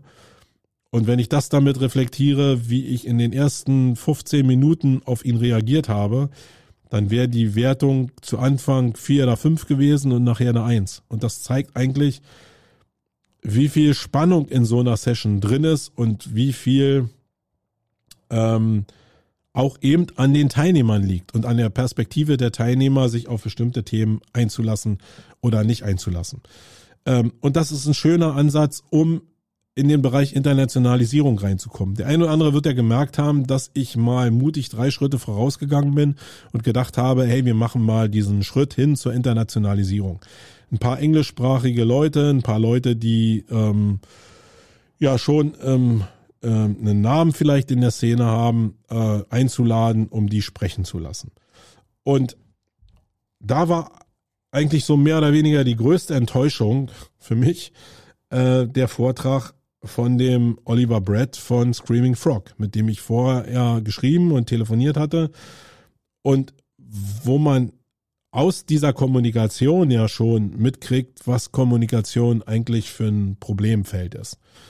Weil beide Seiten erzählen was von ihrer Seite und stellen ihre Standpunkte dar, dass wir eben keine Sales-Veranstaltung sind und dass wir eine Community-Event sind von Fachleuten und auf der anderen Seite das genauso reflektiert wird und ich sitze dann in einem Vortrag drin und habe einen puren Sales-Pitch. Ähm, das war schwierig, das war auch ernüchternd. Das hat mir auch wieder gezeigt, obwohl ich das eigentlich durch meine Besuche international auf anderen Konferenzen auch schon weiß, dass die alle nur mit Wasser kochen, äh, hat mir das gezeigt, dass die, dass die Kommunikation mit Sales-Leuten eigentlich ein Tabu ist. Ähm, Sales-Leute wirst du nicht dahin kriegen, dass die Sessions machen, die nicht Sales sind, weil sie es nicht anders gelernt haben. Sie haben den anderen Kontext gar nicht, sondern ja, das, was ich da gelernt habe, ist, dass ich den falschen Mann angesprochen habe. Ähm, und das hätte ich äh, vielleicht anders machen müssen. Würde ich zumindest so nicht mehr machen. Ich würde auch gar nicht mehr so in den Bereich Internationalisierung reingehen, weil ich nicht glaube, dass der Charme des Events darin liegt. Äh, vielleicht ein, wenn ich weiß, dass ich sicher sein kann, äh, als Vortrag, um so eine Anreicherung zu haben. Da müsste ich aber auch schon sehr, sehr sicher sein. Aber sonst ist die Magie des Events liegt nicht in, der, in dem Internationalen oder darin, dass irgendjemand Englisch spricht oder irgendwie internationalen Namen hat, sondern dass Praktiker, ähm, Leute, die praktisches Wissen haben, sich untereinander austauschen und ihr praktisches Wissen miteinander reflektieren. Das ist eigentlich die Chemie und vielleicht sogar die Chemie, dass die sich dann noch in ihrer Muttersprache unterhalten können, weil nicht jeder ist ja auch in der Lage, fließend jetzt Englisch mit irgendwelchen internationalen Speakern zu reden. Und ich habe auch gemerkt, dass die Distanz zu diesen Speakern nochmal deutlichst höher ist als zu denen, die jetzt irgendwie aus dem deutschsprachigen Bereich kamen, die man vielleicht in LinkedIn oder in Facebook einfach schon mal geedit hatte, denen gefolgt ist, eine Identifikation hatte zu den Personen, ähm, mehr als zu diesen internationalen ähm, Leuten. Und da bin ich ja dann auch in dem Bereich der Bewertung, dass ich dann nicht sage, okay, ich überlasse die Bewertung jetzt unbedingt anderen Leuten, sondern äh, bei den Sessions, wo es mir wichtig ist, wo ich selbst Fragezeichen habe, setze ich mich auch sel selbst rein. Die Zeit habe ich mir auch genommen, auch während dieses Events und kann dann schon selbst feststellen, äh, ist das geil oder ist das nicht geil. Und selbst wenn ich aber in diesen Sessions drin bin und denke, pff, Gott, was für ein Sales Pitch, probiere ich immer noch zu gucken, was kann ich jetzt dann selbst noch rausziehen. Und ein Teil der Wahrheit ist doch, dass der Sales Pitch, den er gemacht hat, und da muss ich ihn jetzt mal verteidigen, inhaltlich und äh, empathisch und vom Charme her und von dem, was die Slides ausgezeigt, äh, aufgezeigt haben, das wirklich gut gemacht hat. Er hat also zwar nur irgendwelche Daten und Fakten von Screaming Frog aufgezeigt, die jetzt nicht was mit dem Arbeiten zu tun hatten, sondern eher was mit Produktzyklen etc. zu tun hatten.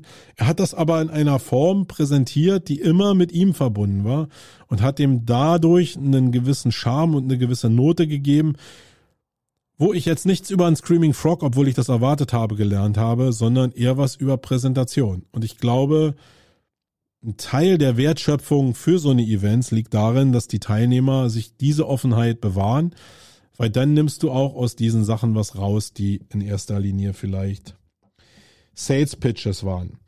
So, äh, ein Thema ist mir noch bei einem Teilnehmer äh, in Person, dem Markus Höfner, aufgefallen. Liebe Grüße da an dich. Ähm, ich habe mir ja so ein paar Gedanken über Nachhaltigkeit gemacht und habe das auch in meiner Keynote ähm, bisschen probiert zu thematisieren. War eigentlich der Meinung, dass ich, äh, war zumindest mein Ziel, dass ich kundtun wollte, dass es an der Zeit ist, dass ich mich damit beschäftigen muss. Ich aber mich auf einen Weg mache.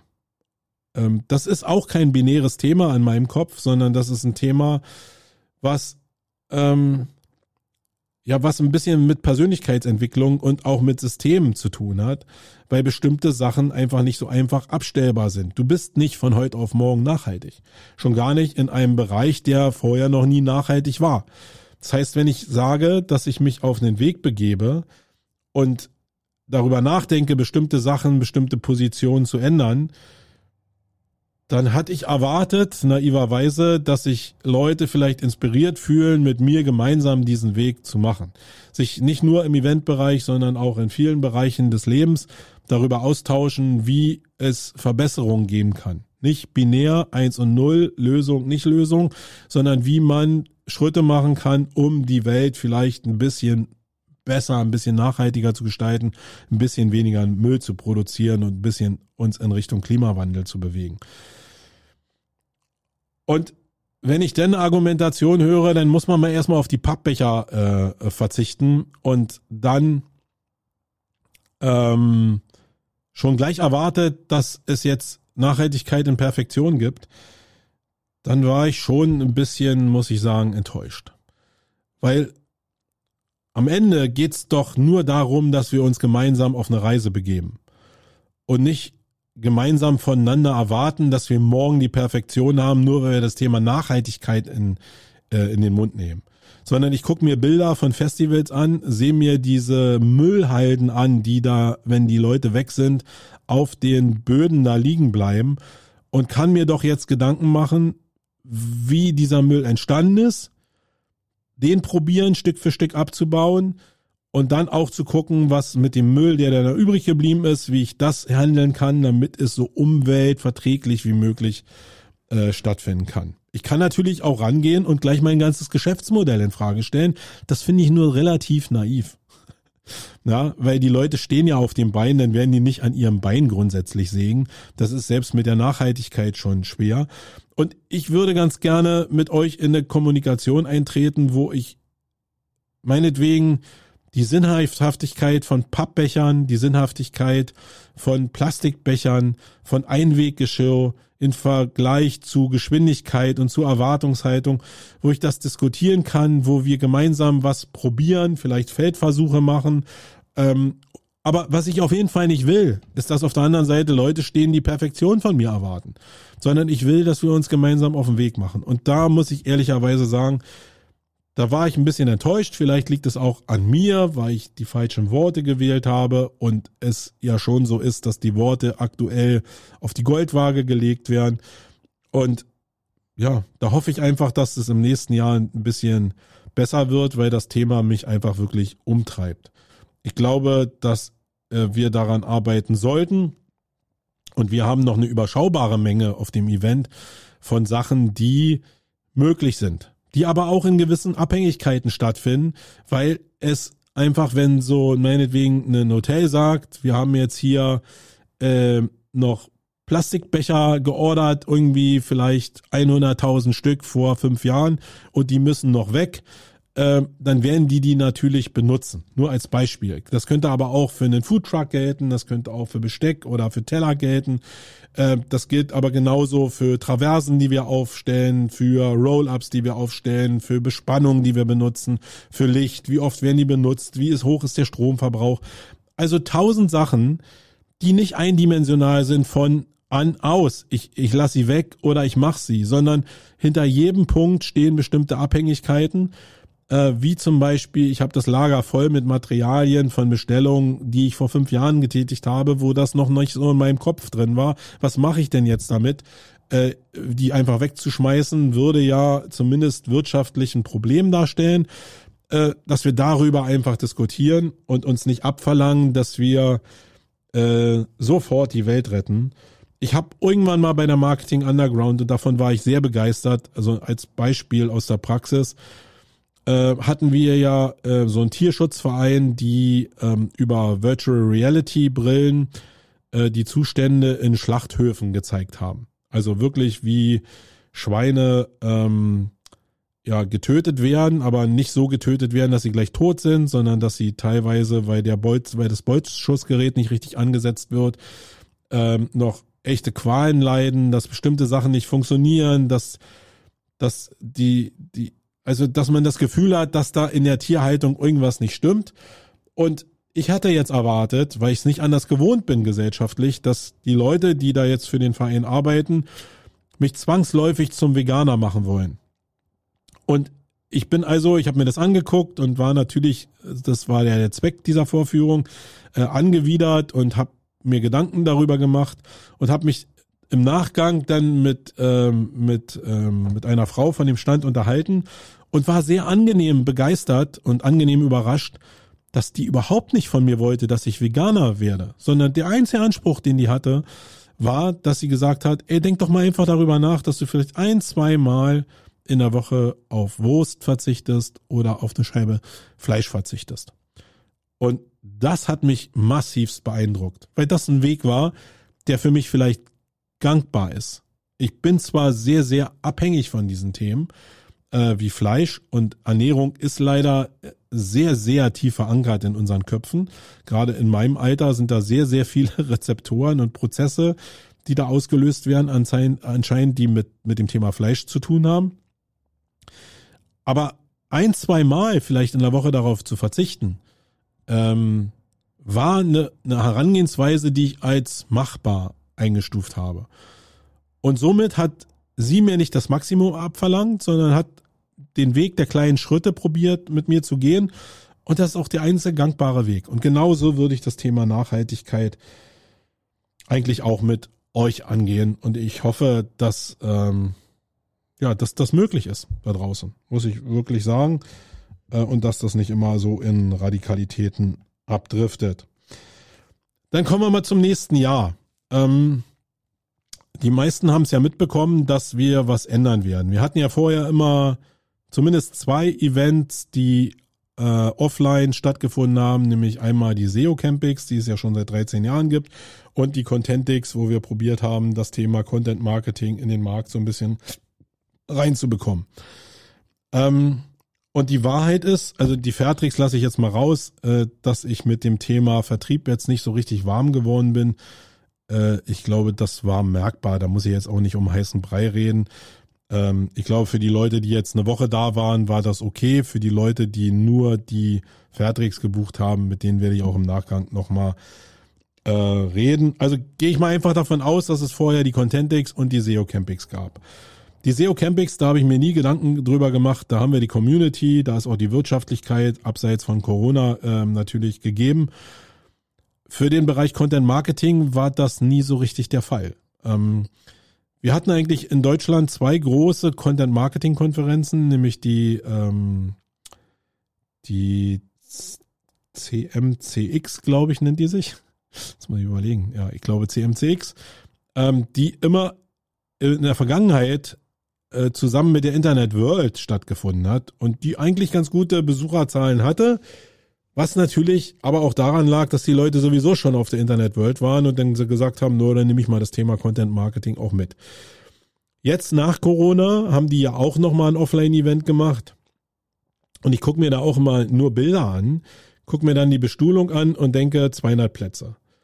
Ähm, abseits der Verbindung mit der Internet World und denke, ja, mehr kannst du zurzeit nicht akquirieren. Wir waren jetzt so bei ja, ein bisschen über 300 Leuten äh, und haben da schon eine Menge Purzelbäume machen müssen.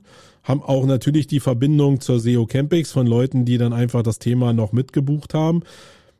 aber im Kern muss ich sagen, hat über all die Jahre, wo wir das probiert haben, das Thema Content Marketing nie einen Bereich erreicht, wo ich gedacht hätte, ja, das lohnt sich jetzt wirtschaftlich in den Bereich ähm, noch mehr Zeit zu investieren und auch Geld zu investieren, weil am Ende zahlt man ja so ein bisschen auch drauf, wenn ähm, die Sachen nicht über so ein Break-Even rüberkommen. Und Eins ist jetzt natürlich passiert, dadurch, dass wir die Location gewechselt haben und alle natürlich merklich sagen, hey, das ist eine ganz neue Dimension, ein ganz neuer Standard. Ja, der Standard muss aber auch bezahlt werden. Und durch diesen Standard, der bezahlt werden muss, ist der Break-Even, also der Anzahl der verkauften Tickets, die zur Wirtschaftlichkeit führen, äh, deutlich, deutlich gestiegen. Und damit hat sich auch ganz klar die Frage gestellt, ob der Bereich Content Marketing auf dem Level überhaupt wirtschaftlich noch zu halten ist. Und aktuell muss ich sagen, äh, für Offline-Events ist er nicht zu halten.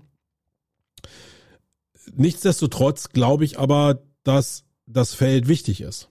Aber für wen ist es wichtig? Und das ist so eine Sache, da habe ich mir viele Gedanken drüber gemacht. Content Marketing ist ja in ersten Teilen ein bisschen was so ein künstlerischer Ansatz. Natürlich sind da sehr viele Marketer drin, die probieren mit Einsen und Nullen und mit mit, mit Daten, Anreicherung etc. pp.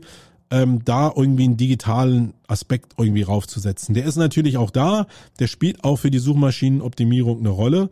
Aber wenn wir Content Marketing eigentlich im Ganzen sehen, dann sind ja auch eine Menge Bereiche dabei, die einfach offline stattfinden. Und offline reden wir dann einfach von Kunst, von Werbeagenturen, von Kreativagenturen und von Businesses wie Filmschaffende oder Businesses wie Fotografen, wie Grafiker.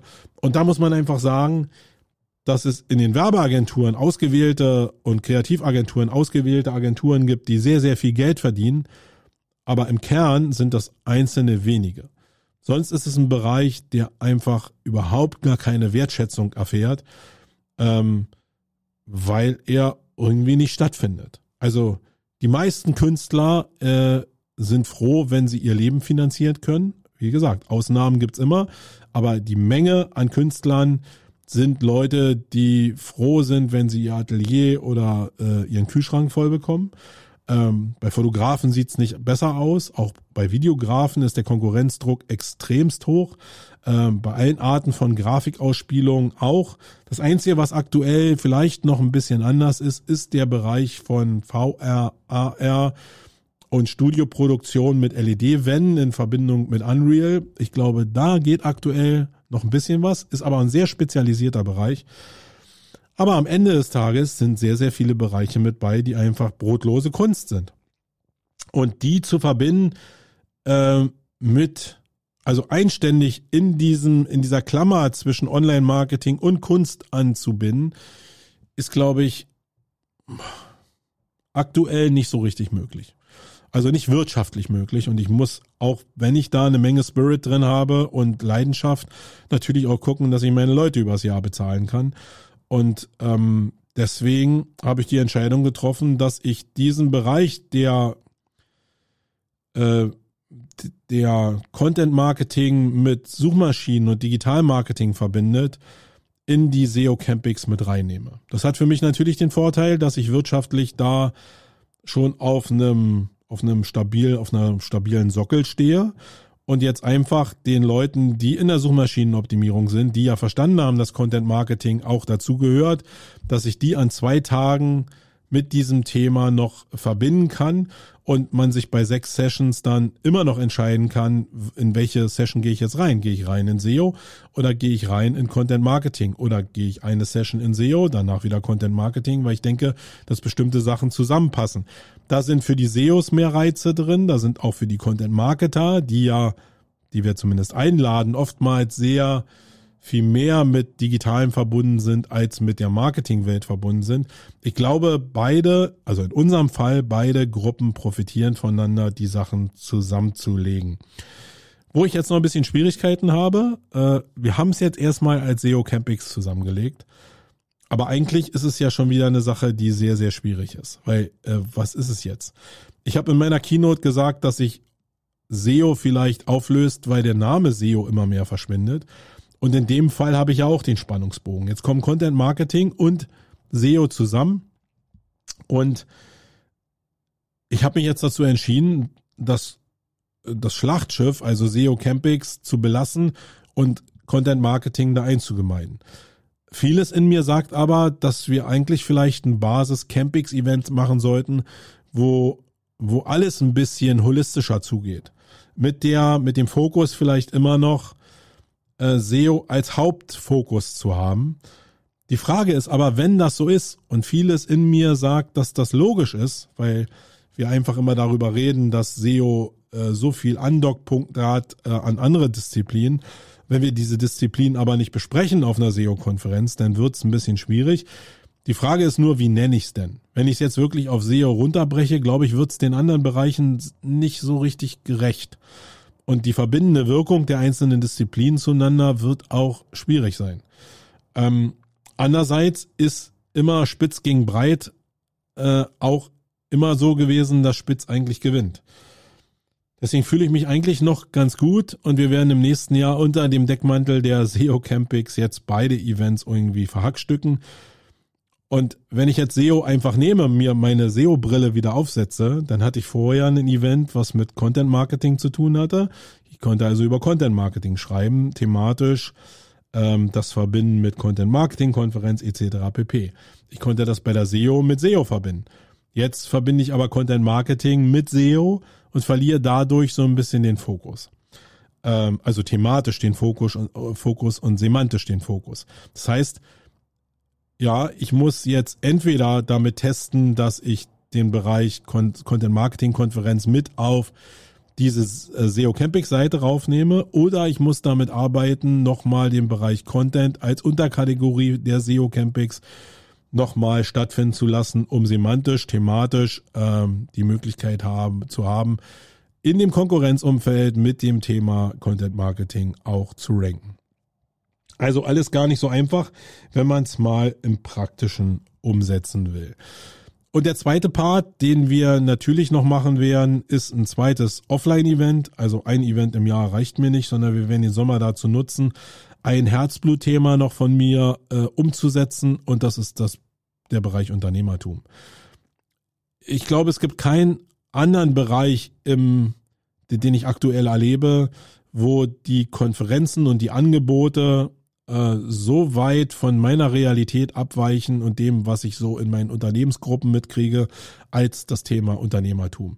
Ich weiß, es gibt diese Leute da draußen, die Coaches in Masse, die sagen, alles ist einfach äh, mitnichten ist alles einfach. Äh, und alle Leute, die da draußen einfache Angebote machen, die lügen.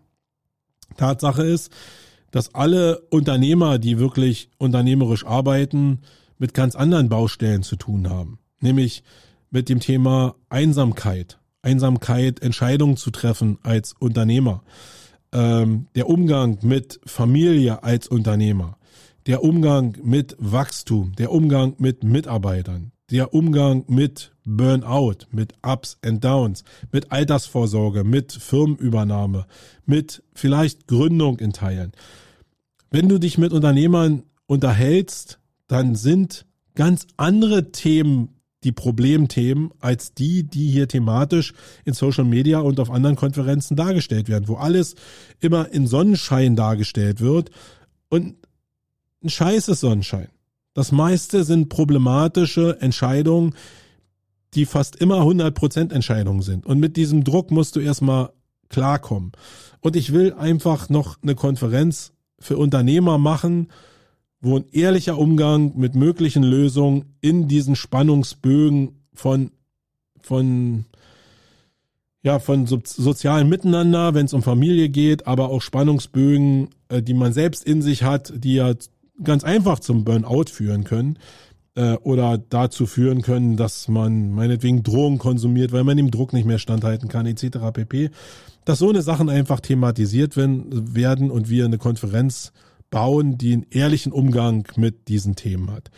Und das wird im September mit der Unix stattfinden. Und ähm, wer da Bock hat, sich zu beteiligen, jetzt nicht als Speaker, sondern wer bestimmte Themen hat, weil er selbst denkt, er ist Unternehmer, und er hat bestimmte Problemfelder für sich erkannt, wo er noch immer nach einer Lösung sucht, äh, dann einfach bitte an mich melden und dann reden wir mal darüber.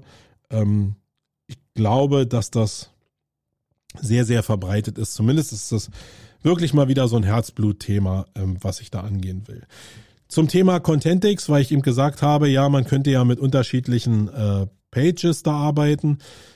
Ist vielleicht jetzt da, wo ich jetzt darüber rede, auch schon gelöst das Problem, weil wir unterscheiden werden ab sofort faktisch zwischen den Offline-Events, die wir machen und den Online-Events, die wir machen.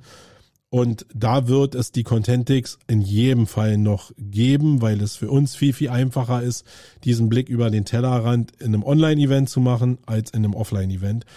Und ich gebe ja nicht auf. Ich komme ja aus dem Bereich, ich, ich habe ja eine gewisse Faszination für diesen Bereich Kunst und den Bereich Werbeagenturen, Kreativagenturen und äh, kreativen Umgang mit Marketing. Äh, und ich will das schon verbinden. Ähm, ich muss aber einen Weg finden, wie ich wirtschaftlich irgendwie einen, einen guten Weg finde, wo ich eine Rentabilität erschaffen kann, die nicht an ein Offline-Event gebunden ist, wo der, der kostenmäßige Einsatz schon sehr, sehr hoch liegt, um dann Break-Even zu haben, sondern ich muss da ein bisschen mehr Freiheit haben und das kriege ich mit Offline-Events besser hin. So, das war's eigentlich. Also alles, was wir auf unserer Liste haben hier nach dem Event, sei es zum Beispiel ja die Drucksituation in den Pausen mit dem Essen, war ja sicherlich ein Thema, was euch aufgefallen ist, was uns aufgefallen ist. Äh, wenn wir jetzt da irgendwie nochmal auf 800 oder 1000 Leute erweitern wollen, dann müssen diese Druckpunkte entschärft werden. Die lassen sich aber relativ gut entschärfen. Entweder indem wir bestimmte nochmal eine Essenstation vorne im Hotel bauen, indem wir eine die, die Station, wo es jetzt im Hauptkonferenz, äh, im, im Konferenzbereich war, in der Mitte das entzerren, indem wir draußen meinetwegen Zelt bauen und ein Buffet draußen oder in dem Zelt stattfinden lassen. Also indem wir auf jeden Fall Essensbereiche äh, woanders hin verlegen, schaffen wir sehr, sehr viel Kapazität im Innenbereich und können damit noch sehr gut arbeiten. Und in dem Zusammenhang muss ich sagen, war es halt wirklich sehr schön zu sehen, dass auch während dieser fünf Tage die Leute im Hotel bei sehr angespannter Personalsituation probiert haben, das Maximum rauszuholen aus dem, was aktuell möglich war. Und das war eine Sache, die im Hotel am Mögelsee am Ende gar nicht mehr da war. Äh, und da bin ich sehr, sehr dankbar für. Und ich hoffe, dass äh, die das auch vom Hotel genauso sehen und dass wir über die Jahre das so verbessern können, dass beide Seiten da einen, einen Mehrwert von haben, weil für beide Seiten muss es ja Spaß machen äh, und dazu gehört auch entsprechend Geld zu verdienen. So, wie bei diesen Recaps so üblich, sind da jetzt wieder fast anderthalb Stunden draus entstanden. Vielleicht war es mal ganz interessant für euch, äh, einen Blick hinter die Kulissen zu bekommen und ein paar Sachen zu hören, die ihr vielleicht vorher nicht so auf dem Schirm hattet. Ähm, in jedem Fall würde ich mich über eure Reflexion nochmal freuen, entweder in irgendeiner Form unter dem, was ich in Social Media mit diesem Post jetzt hier veranstaltet habe, wo ihr darunter noch kommentieren könnt, oder indem ihr mich äh, persönlich anschreibt und eure Sichtweise nochmal ähm, mir widerspiegelt. Das Hauptding, also ich glaube, dass das Event Location-mäßig, das passt. Ich glaube, ich habe selten so ein gutes Gefühl gehabt wie da wenn da jetzt das mit Corona einigermaßen in den Griff und mit dem Personal einigermaßen in den Griff kommt, dann wird das nicht das Problem sein, sondern das Problem wird sein, ja, Leute an dieses Thema Fortbildung ranzubringen und ähm, so ein Event wie die Campix als Fortbildung wirklich wahrzunehmen. Und da werde ich in der nächsten Zeit, im nächsten Jahr sehr viel Zeit und Kraft investieren, um Lösungen mit Agenturen oder Inhouse-Abteilungen zu finden, dass wir da ein fester Bestandteil von dem Fortbildungsangebot ähm, werden. Aus Eigennutz, natürlich, aber auch weil ich glaube, dass es Zeit ist, ähm, diese Sache ein bisschen zu fokussieren und weil ich glaube, dass wir ein Anbieter sind in dem Bereich, der ein Prädikat wertvoll verdient hat. In diesem Sinne, ähm, mir hat Spaß gemacht. Äh, es ist nicht kühler hier geworden in diesem Raum, sondern eher heißer geworden.